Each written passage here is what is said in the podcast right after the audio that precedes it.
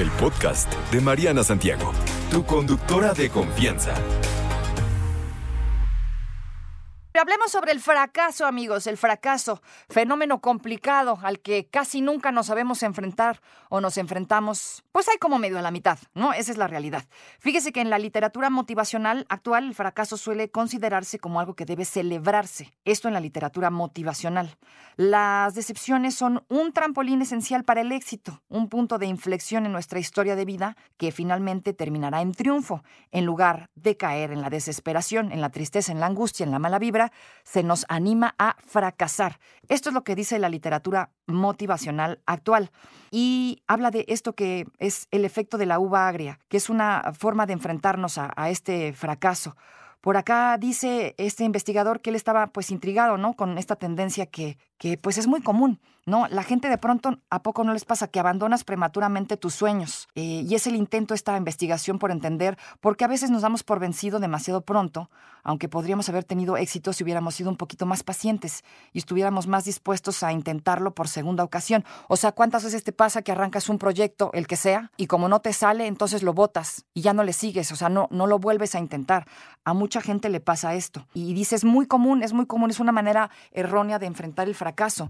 No, deberíamos de tener el coraje y la madurez de decir, bueno, si no me salió una vez, pues lo vuelvo a intentar, ¿no? Y lo vuelvo a intentar las veces que sea necesario. Él dice que la salida más fácil es negar o explicar la señal externa para que podamos reducir la inconsistencia y preservar un sentido positivo de nosotros mismos. Y dice, creo que hacemos esto todo el tiempo, incluso de manera inconsciente no nos damos ninguna, ninguna cuenta. Él experimenta cómo el fracaso de pronto como que te paraliza, no te deja eh, ver, digamos, el panorama de una manera un poquito más, más amplia. Es como si te clavaras en que, chin, ya me salió mal, no, esto no es para mí, sale, bye, y lo aventaras todo por la ventana y no tuviéramos, digamos, la onda de, de hacer un segundo intento. A veces, a veces a la primera las cosas no nos salen. Hay muchas cosas que a la primera no nos salen, pero eso no significa que no seamos buenos haciéndolas. Simplemente hay que volverlo a intentar, tal vez de otra manera. Tal vez si fuéramos un poquito más clavados en que hay muchos factores externos que a veces no están en nuestras manos, pues tal vez no nos sentiríamos con esta angustia, ¿no? De autojuzgarnos, de chino, creo que no, esto no es para mí, sale mejor, bye, ¿no? Imagínense así, si, si fuéramos así por la vida con todo, pues yo creo que no hubiéramos armado absolutamente nada.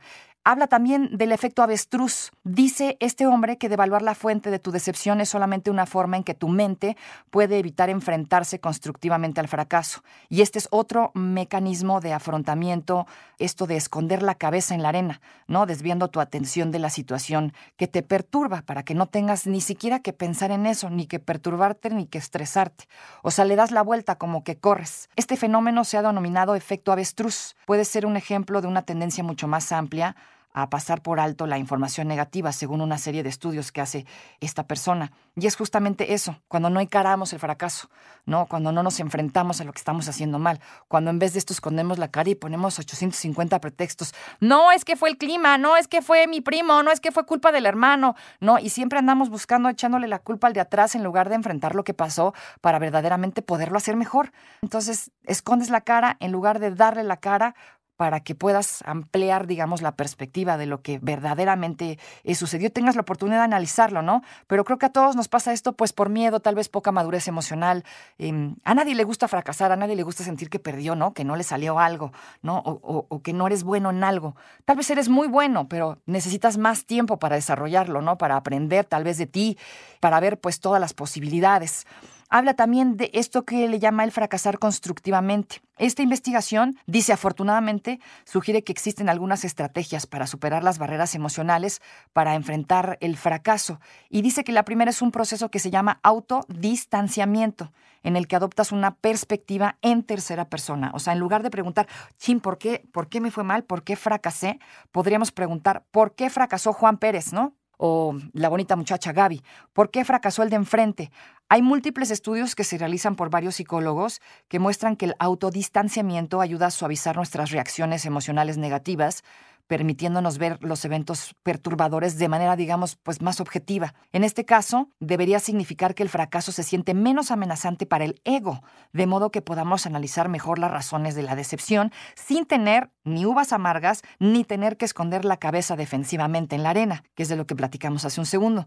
Y una segunda estrategia implica ofrecer consejos a otras personas que puedan estar en la misma posición que tú. Por aquí ellos, estos profesores, descubrieron que la satisfacción de ayudar a otra persona te proporciona a ti un impulso al ego personal, por lo que las personas se sienten más seguras para enfrentar sus propios fracasos. Así que obliga a las personas a comprometerse con su experiencia y con lo que han aprendido. O sea, las personas que luchaban con la pérdida de peso, por ejemplo, escribieron consejos basados en sus propios fracasos para otras personas que intentaban seguir una dieta. Y esto es muy común. O sea, yo fracasé tratando de bajar de peso por esto, por esto y por esto. Si hubiera hecho esto, esto, esto y esto, tal vez me hubiera ido un poco mejor, ¿no? Y es como si estuvieras ayudando a los demás. Posteriormente se sienten más motivados justamente para seguir persiguiendo su propio objetivo, en este caso hablando de perder peso. Por otro lado, mientras tanto, a los estudiantes, por ejemplo, de secundaria, se les pidió que describieran formas de superar la falta de motivación académica a otro estudiante más chico. Durante las siguientes semanas superaron su propia mm, flojerita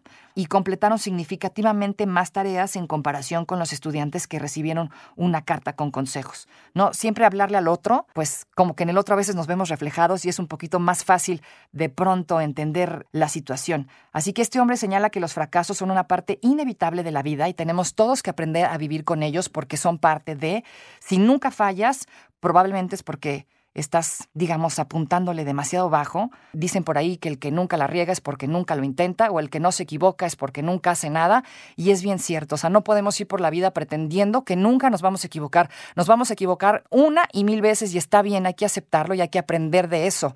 De eso se trata la vida, ¿no? Prueba y error, prueba y error y hasta que nos salga. De ahí viene el aprendizaje, vienen los conocimientos, viene la madurez, vienen un montón de cosas, ¿no? Qué flojera que todo nos salga bien todo el tiempo. La verdad que no se puede. ¿Cómo aprenderíamos? ¿Cómo seríamos mejores? Creo que sería imposible. Así que definitivamente hay que aprender a lidiar con el fracaso. Fracaso parte esencial de la vida de todas las personas. No te preocupes, Mariana estará de regreso muy pronto. Recuerda sintonizarla de lunes a viernes de 10 de la mañana a 1 de la tarde por 88.9 Noticias. Información que sirve. Tráfico y clima cada 15 minutos.